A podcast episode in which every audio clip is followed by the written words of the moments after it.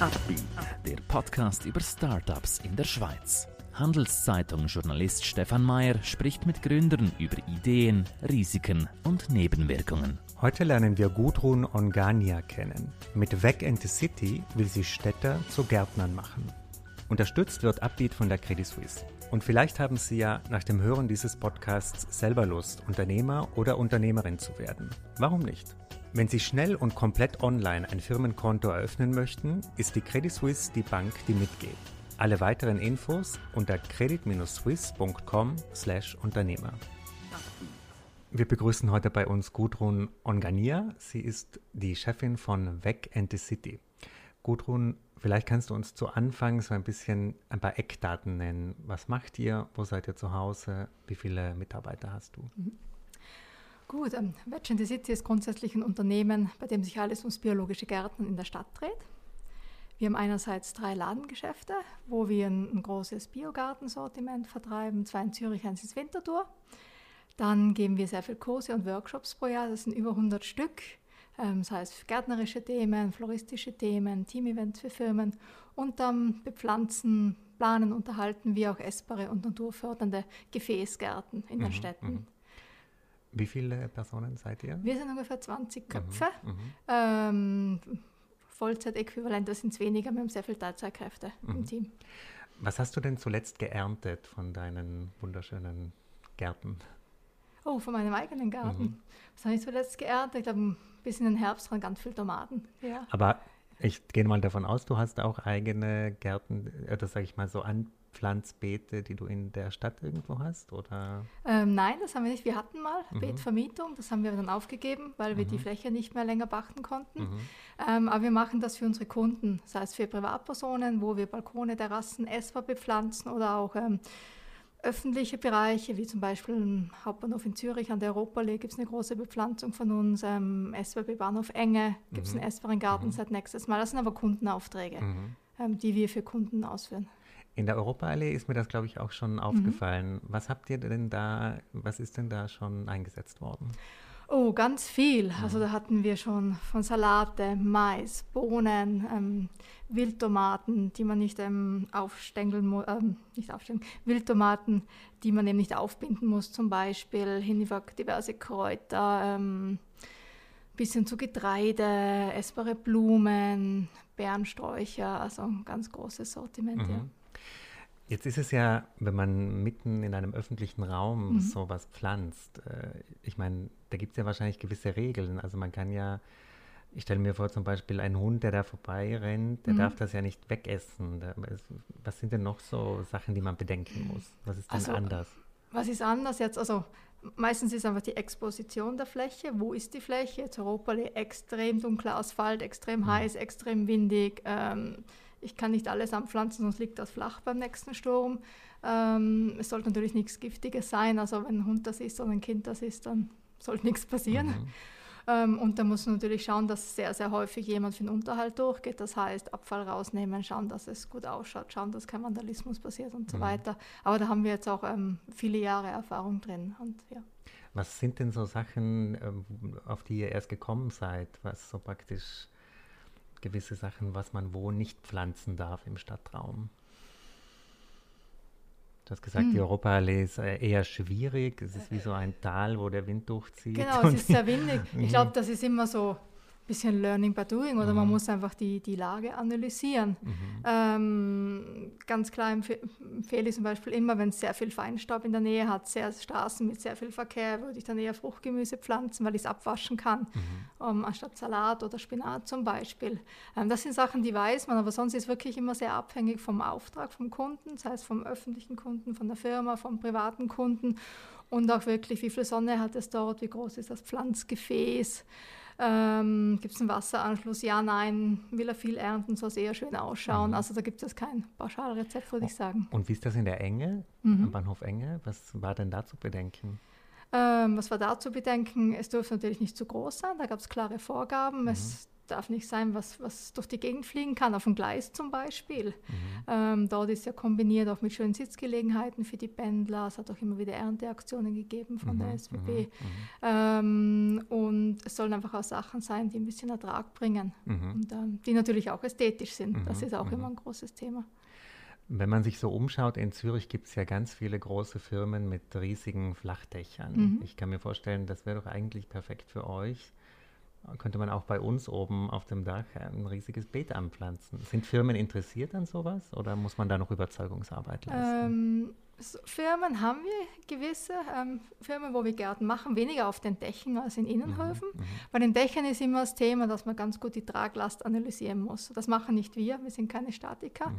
sondern dass man schauen muss, wie viel Traglast ist der Quadratmeter, wie ist das Dach aufgebaut, wie ist ein Wasserabfluss. Ähm, denn nur so eine SBB-Kiste mit Erde, das, was ja sehr beliebt ist, ist wiegt eine halbe Tonne und mhm. nasser vielleicht sogar ein bisschen mehr. Mhm. Und das muss man dann natürlich ganz gut bedenken, auch wie kommt das dort hoch, gibt es überhaupt einen Warnlift, muss ich, ähm, mhm. braucht man einen Kran, ähm, das sind also ein bisschen Themen. Deswegen sind oft, also zumindest für uns, Dachterrassen vielleicht ähm, weniger gefragt ähm, oder es gibt vielleicht auch andere Firmen, die da mehr darauf spezialisiert sind. Mhm. Ähm, vor allem, wenn es wirklich geht, wirklich Erde auf eine Dachterrasse aufzubringen und nicht im Gefäß zu pflanzen. Meine Idealvorstellung wäre ja, wenn ich über die Mittagspause in mhm. unseren Hof gehen könnte und dort frische Früchte irgendwie ernten und sofort essen. Gibt es denn schon Firmen, die sowas haben? Gute Frage. Also die Firmen, wo wir das bepflanzen, ist es mehr so, dass für die Küche angebaut wird. Okay. Also dass die Küche das erntet und verarbeitet oder mit den oder dann Workshops von uns stattfinden dort mit mhm. den Mitarbeitern. Ähm, weniger so als Selbstbedienungsladen, mhm. sage ich mal, mhm. mhm. ähm, weil dann oft auch ganz spezifische Wünsche da sind, was sie denn brauchen, was den Sinn macht, überhaupt zu ersetzen. Wenn eine Küche irgendwie, weiß ich nicht, 500 Kilogramm Basilikum im Jahr braucht, macht es keinen Sinn, da zwei Beete mit Basilikum mhm. auf. Also es ist nett, aber ja, es ist so ein Mini-Teil vom Ganzen, mhm. sondern da gibt es dann, ja, da schauen wir mal ganz genau an mit der Küche, mit dem Restaurant, mit was auch immer, was, was macht überhaupt Sinn, was macht einen Wert und mhm. was, was kann man dann auch verarbeiten und kann auch sagen, hey, ich kann einen großen Teil von der Fläche bedienen mhm. und muss nicht noch mhm. ganz viel zukaufen. Was sind denn das für Firmen, die bei euch Kurse buchen? Oder mhm. was bietet ihr denn an für ja. Firmen? Kann man sich das, also, und welchen Zweck hat das? Ja, Sollen ja. die Mitarbeiter ein Naturbewusstsein mhm. entwickeln? Was, worum geht es da? Ja, ähm, bei uns Kurse sind ja wie zwei Sparten. Eine ist das reguläre Kursprogramm, habt ihr wahrscheinlich auch schon gesehen, mhm. dass wir, wo jeder hm, buchen kann, das sind meist Abendkurse in den Lernlokalen. Für Firmen ähm, haben wir verschiedene Angebote. Also grundsätzlich kann jeder Kurs, den wir so anbieten, auf eine Firma umgemünzt werden, auf ein Team-Event. Ähm, der beliebteste ist sicher so der Basiskurs, Urbanes Gärtnern. Da geht es darum, dass alle Mitarbeitenden ein Grundwissen zum Gärtnern bekommen, wie pflanze ich in einem Topf Gemüse an, essbare Blumen, Kräuter an, ähm, wie setze ich das ein, wie sehe ich das aus und wir haben immer einen praktischen Teil, wo wirklich jeder was mit nach Hause nimmt oder wo in der Firma was gemeinsam bepflanzt wird. Ähm, was sind das für Firmen? Ähm, groß, also wirklich Großbetriebe, ich sage ähm, Banken, Versicherungen, ähm, Firmen in der Kreativbranche, ähm, Finanzindustrie, ähm, Internetfirmen, also wirklich querbeet, auch Rechtsanwalts, Rechtsanwaltskanzleien oder letztes Jahr hatten wir eine, für eine große Autogarage für alle Automechaniker einen Kurs gegeben, also mhm. oder auch einmal für einen Chemiekonzern, eigentlich für eine Pflanzenschutzabteilung, biologisches Gärtnern, ähm, was für uns natürlich sehr spannend war, mhm. weil sie vom chemischen Pflanzenschutz mhm. kamen und wir vom biologischen. Ähm, Warum machen die das? Ähm, es ist mal ein anderer Team-Event, sage ich mal. Mhm. Ähm, man kommt wieder mit Erde in Berührung. Es erdet auch, es ist offline. Ähm, es ist auch in gewissermaßen ein Trend, mhm. jetzt schon seit Jahren da. Mhm. Und ähm, sie kommen raus aus ihrem Umfeld, entweder, also machen es da aber schon bei den Firmen. Ich habe auch schon im Meetingraum Lunchgärtnern in der, in der Bank gemacht. Das ist mhm. auch mega spannend. Ähm, aber oftmals buchen wir einen Raum oder gehen irgendwie eine Außenfläche und so ist es einfach ein, ja, ein guter Ausgleich mal zum Büroalltag, sage mhm. ich mal. Eben, du hast es angesprochen, dass dieses Thema Urban Gardening, das ist ein großes Thema, das ist mhm. im Kommen. Ich bin noch, ich weiß nicht, also ich verstehe noch nicht so genau, wie viele Startups bewegen sich darin. Ist das ein Markt, wo Geld drin ist oder ist das mhm. mehr so ein Hobby für Leute? Ähm, also Urban Gardening allgemein ist eigentlich, dass man selber was gärtnert im Kleinen in der Stadt. Mhm. Oder? Und zum Unterscheiden vom Urban Farming, wo es ja auch die Urban Farmers gibt, gab, weiß ich jetzt mhm. gar nicht so mhm. genau, die ja wirklich auf Produktion in der Stadt ausgelegt sind. Mhm. Ähm, für mich finde ich so, es ist so ein Teil eigentlich wie, wie eine Nische von der Gartenbranche. Ähm, so wie die Gartencenter halt mit ihren ganzen Pflanzen sehr große Gärten bedienen, vielfach, ähm, bedienen wir wirklich den Kunden in der Stadt, den Kunden, oder wenn er nicht in der Stadt ist, einen Kunden, der zumindest keinen klassischen Garten hat, der eine versiegelte Fläche hat, wo man im Gefäß, im Pflanzsack, im Hochbeet gärtnern kann. Und das Ziel mit unseren innerstädtischen Gartenläden ist ja eigentlich, dass man kein Auto braucht, um dort einzukaufen. Die Gartencenter sind oft in der Peripherie, man braucht ein Auto oder man muss das Ganze mega lang schleppen. Mhm.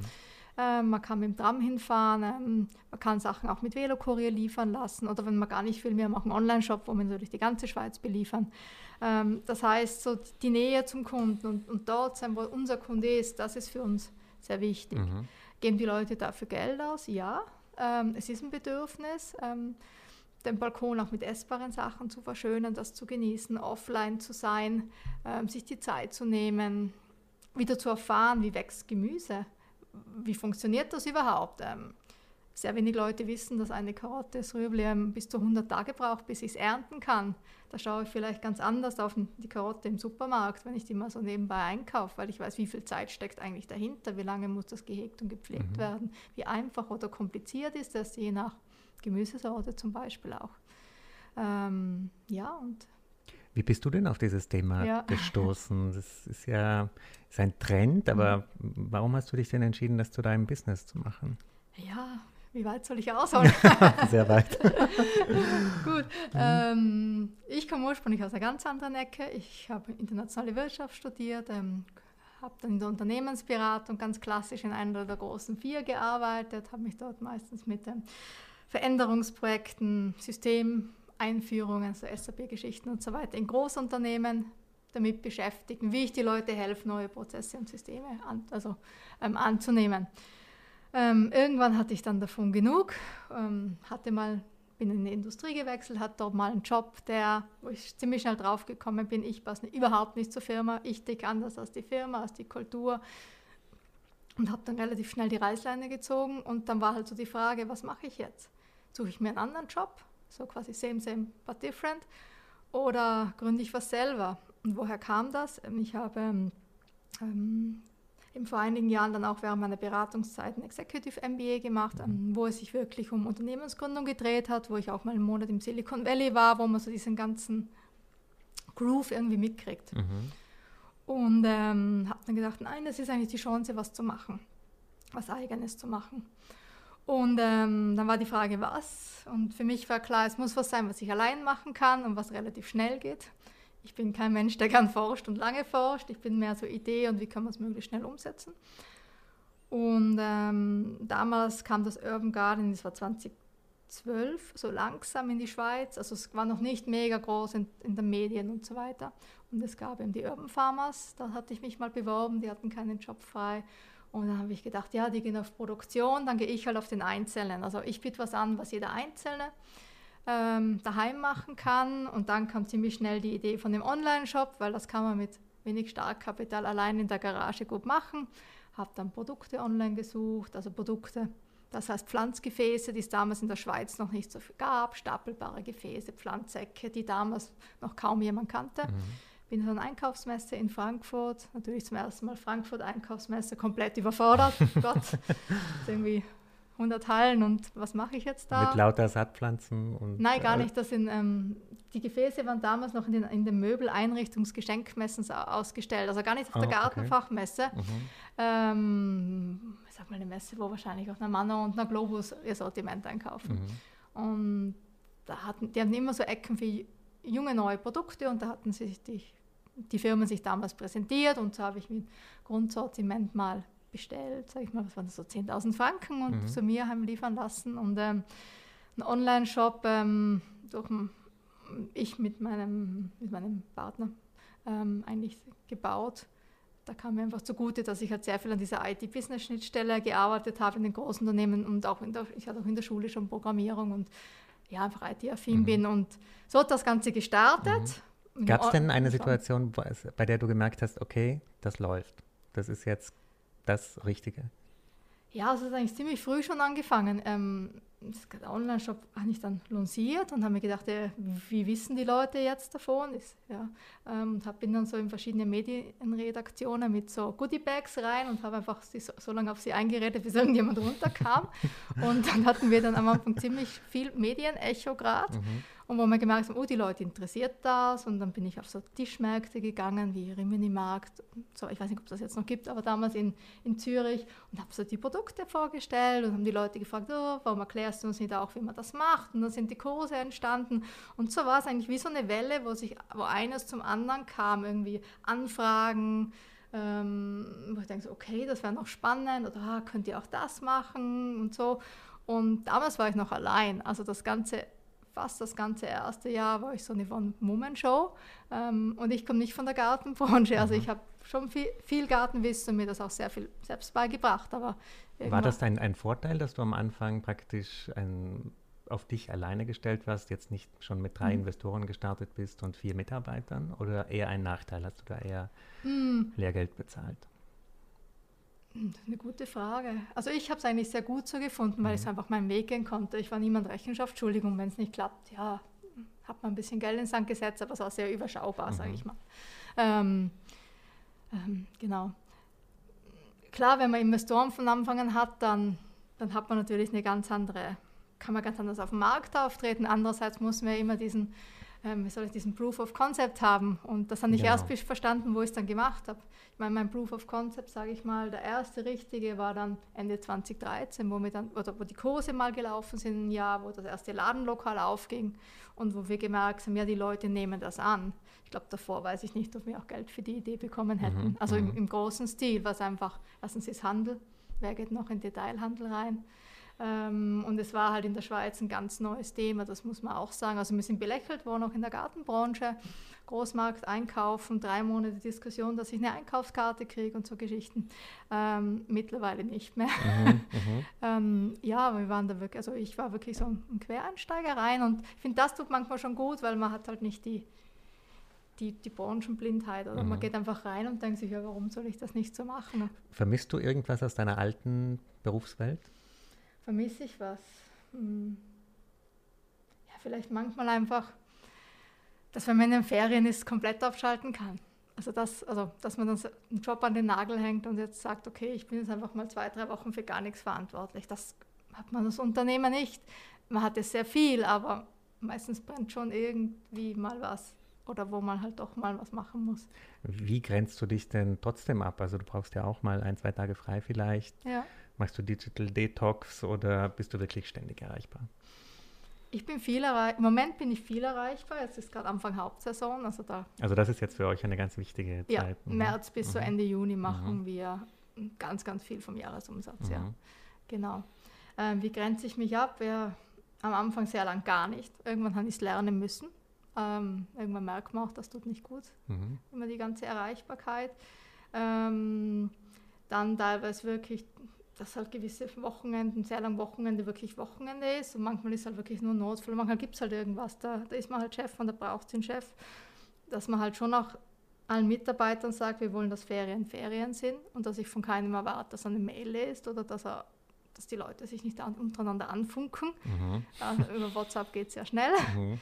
Ähm, und sonst, dass, dass ich für mich viel rausgefunden habe, was, ja, was sind so meine Ressourcen, die mich ähm, die mich persönlich einfach so erden und wo ich einfach den Ausgleich habe und wo es mir dann vielleicht egal ist, dass halt eine längere Woche war mhm, oder mal mhm. zwei wirklich Monate, wo ich vielleicht am Abend, wenn das Kind schläft, auch wieder an den Computer setze, oder? Mhm. Ähm, sondern sagen, was sind das und was gibt mir da die Energieretour, wenn das rausfindet. Und was steht denn jetzt bei euch an? Gibt es mhm. jetzt irgendwie eine Expansionsphase? Gibt es eine, entwickelt ihr neue Angebote? Mhm. Was passiert denn jetzt bei was euch? Was passiert jetzt?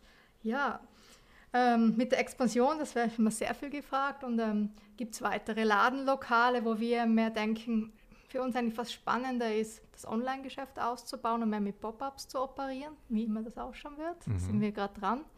Ähm, da ein Ladenlokal doch ähm, einige Jahre braucht, bis es natürlich rentabel ist. Ähm, man muss da sehen, wenn man in einen Laden von uns geht, wir haben das Durchschnittsprodukt ist sehr günstig. Also eine Samenpackung kostet 4,90. Da muss ich sehr viel verkaufen, um einen großen Umsatz zu haben. Und wir haben schon Produkte über 100 Franken und so, aber es sind weniger. Ähm, das heißt, es braucht sehr viele Kunden, weil mhm. die Warenkörbe sind jetzt nicht so riesig. Online sind größere Warenkörbe, da kaufen die Leute teurere Sachen. Mhm. Ähm, wie kann ich das kombinieren? Ähm, das Thema Kurse. Im Moment sind wir sehr stark Zürich-Winterthur orientiert. Jetzt heuer haben wir jetzt zum ersten Mal Kurstage in Bern. Wie können wir uns in andere Städte ausbreiten, auch mit Partnern? Ähm, wie können wir das Kursprogramm wirklich ausweiten? Weil das ist was, was das läuft. Das wissen wir, das können wir. Ähm, das, da sind die Kunden da und ähm, das macht uns Spaß und den Kunden Spaß, mhm. sage ich mal. Und auch das Thema Bepflanzungen, wo wir uns einfach regional ausbreiten wollen, weil ja, multiplizieren wollen. Mhm. Wir haben vorhin über die Situation gesprochen, bei der du gemerkt hast, ja, das ist mein Business, mhm. das ist mein Geschäft. Gab es auch eine Situation, wo du dir gedacht hast, nein, das wird alles zusammenkrachen bald? Ja, das hat man auch manchmal. Es gab sicher auch Zeiten, wo, ähm, wenn man nicht so viel war, noch Leute ausgefallen sind. Das war knapp bevor wir Ladengeschäft 2 und 3 aufgemacht haben. Da waren wir so zehn Leute im Team. Und wenn dann vor allem von den wenigen, die halt hinten ran schaffen und nicht an der Front, einige ausfallen. Und ähm, an der Front sie am Kämpfen sind und irgendwie du 24-7 irgendwie nur mehr schaffst und dann denkst, hey, ich mag nicht mehr. Mhm, ähm, mhm. Es kotzt mich an, ich verkaufe das Teil oder wir machen das zu oder ich will so nicht mehr. Was hat dich denn wieder hochgezogen in der Situation? Ähm, für mich neu strukturieren dann. Also zu schauen, wie kann ich mein, wie kann ich das Team strukturieren, wie kann ich ähm, auch, ähm, soll ich sagen, wie kann ich ähm, Aufgabenbereiche anders strukturieren, dass auch nicht mehr vielleicht dann so viel an mir hängt. Ähm, und klar, wo dann die Läden aufgemacht sind, das war auch eine Phase, wir haben das Team von 10 auf 20 Personen verdoppelt. Das braucht andere Strukturen und das geht nicht von heute auf morgen, um das einzuführen, um zu wissen, was ist die Struktur. Und ähm, für mich war dann wirklich einfach, für mich starrere Strukturen, wann arbeite ich, wann arbeite ich nicht. Ähm, welche Meetings habe ich mit wem, wer hat welche Kompetenz ähm, und so weiter, mhm. das klarer zu strukturieren. Was würdest du denn sagen anderen Startups, die jetzt vor diesem Sprung stehen, mhm. sage ich jetzt mal von 10 auf 20 auf 30, mhm. was sind denn da so die Do's und die Don'ts? Die Do's und die Don'ts. Du meintest mehr ähm, Struktur. mehr Struktur. Also für uns, bei uns war sehr, sehr wichtig, die Leute, die dann angefangen haben, wir haben wirklich so ein Mitarbeiter-Einschulungsprogramm dann aufgesetzt. Wir haben uns ein paar Tage mit den Leuten wirklich einen Meetingraum und wer sind wir, was machen wir, dass das viel klarer ist. Wir laufen gewisse Prozesse ab, die man schon weiß, manches weiß man vielleicht noch nicht, ähm, hat, weil ähm, mehr Leute, also die Leute fordern die Struktur und man selber, und sonst ist man nur am Säckeln. Ähm, ein Don't, was würde ich sagen, was wäre so ein Don't, wenn man so, so stark wächst? Ähm, ja, wahrscheinlich tausend Projekte noch nebenbei zu haben. Also, also würdest du sagen, das ist ein, wirklich das, wie ein eigenes Projekt, dass ja. man diesen Sprung wirklich... Äh das ist so, also man ist von der Gesch Unternehmensleitung sehr stark gefordert. Wer immer Personal macht, sehr stark gefordert. Obwohl, wenn wir zehn Leute sind, hat man nicht eine Vollzeit-Personalperson. Das macht jemand in Lohnabrechnung und so Geschichten. Und ähm, dass man auch schaut, wo brauche ich Hierarchie und wo nicht, je nachdem, welches Modell man fährt. Mhm. Aber wir haben eine sehr flache Struktur, aber es gab dann halt ein paar Leute, wo man, die sind halt der Chef von den anderen, dass nicht alles an einem selber dranhängt, sage ich mal. Wie haben denn die Leute reagiert, die von Anfang an mit dabei mhm. waren, als diese Hierarchiestufen eingezogen wurden? Sind die dann abgesprungen, haben gesagt, das ist nicht mehr mein Startup, das mhm. ist nicht mehr mhm. diese Kultur, die ich suche? Oder? Nein, eigentlich nicht, weil die hatten ja eigentlich die Hierarchie ja eigentlich auch einfach keine Mitarbeiter drunter, sage ich mal. Mhm. Ähm, was schon manche zu kämpfen hatten, dass man halt, teilweise war vielleicht mal ein Weg länger, wo davor kürzer war, dass man sagt, nein, ich muss das jetzt mit dem anderen abstimmen, ich kann nicht jetzt über alle hinweg entscheiden, ich muss die Leute involvieren, ich, wenn wir was Neues machen. Ähm, aber sonst eigentlich nicht. Eigentlich haben wir, das glaube ich zu meinen auch von den Mitarbeitern, was ich so höre, ziemlich geschafft, auch immer noch eine sehr eine sehr offene Kultur zu sein, eine sehr flache Kultur, eine Kultur, eine Firma mit einer Fehlerkultur, die sehr positiv ist, dass man nicht, wenn jeder macht mal einen Blödsinn, sage ich mal, mhm. soll es einfach nicht so oft machen, ähm, dass man das als Team löst, wenn mal was passiert, dass jeder Ideen einbringen kann, dass, dass, ähm, dass es nicht mega top-down ist, sondern dass wir sehr offen sind für Vorschläge. Mhm. Ähm, dass grundsätzlich die Leute gerne bei uns arbeiten, weil wir halt, ähm, wir sind flexibel und sie sind flexibel. Das, geht, das brauchen wir. Flexibel heißt einerseits Arbeitszeiten, wir haben Detailhandelsgeschäfte, ähm, wir haben eine komplette Hauptsaison, mhm. Monate, wo Urlaubssperren sind, wo die Leute Überzeit machen und so weiter, mhm. wo es lange Arbeitstage gibt. Ähm, aber auch dann von uns die Flexibilität, dass wir sagen, du kannst halt auch von mir dann zweimal im Jahr drei Wochen am Stück frei machen. Ähm, oder wenn du immer frei haben willst, wenn dein Kind Geburtstag hast, geht das. Oder du kannst in den Pensum schaffen, wie du möchtest, egal ob wie, weil du Familie hast und eine Ausbildung machst oder weil du es einfach möchtest. Das ist so ein Geben und mhm. Nehmen. Zum Abschluss, was ist denn für dich das Schönste am Gründerinnenleben? Das Schönste? Für mich ist einerseits für mich persönlich die Flexibilität, trotz der ganzen, ich bin immer Chef, ähm, dass ich mir schon eigentlich so mein meinen Wochenablauf so einrichten kann, meistens wie ich gern hätte. Und dann natürlich, ähm, dass man sieht, dass man was geschaffen hat, dass, dass da ein Angebot am Markt ist, was angenommen wird, wo die Leute auch kommen. Und wir haben sehr viele Kunden, die kommen und sagen, hey, das ist gewachsen, schau, ich zeige dir ein Foto oder hey, es ist so toll, dass es euch gibt. Ähm, es wird dieses ganze Bewusstsein wieder verstärkt in der mhm. Stadt, dass man biologisch was anpflanzen soll und ähm, ja, das freut einen natürlich und macht einen auch stolz, mhm. dass man was geschaffen hat. Das habe ich in dieser Serie jetzt von mehreren mhm. Gründerinnen mhm. im Speziellen schon gehört, dass eigentlich in einem Startup, mhm. vor allem als Chefin, das ist eigentlich eine super flexible Aufgabe, die auf ganz verschiedene Lebensstile eigentlich passt. Viel besser als eine Corporate-Struktur. Mhm. Würdest du das auch bestätigen?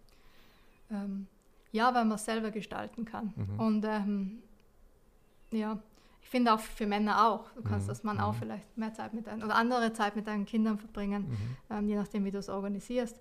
Aber ja, es ist definitiv so, es gestalten kann und ich sehe es auch als Chance, das anderen Frauen möglich zu machen. Ich habe genug gesehen, wie es dann oft, ich weiß nicht, jetzt ist zehn Jahre später, damals nicht möglich war und ich das nie verstanden habe. Und ähm, es ist eine Chance auch da, was vorzuleben, ja. Mhm. Gudrun, vielen Dank für deinen Besuch bei Gerne. uns. Und wenn Ihnen dieser Podcast gefallen hat, dann freuen wir uns über Bewertungen und Empfehlungen an Freunde und Kollegen. Ein Podcast der Handelszeitung.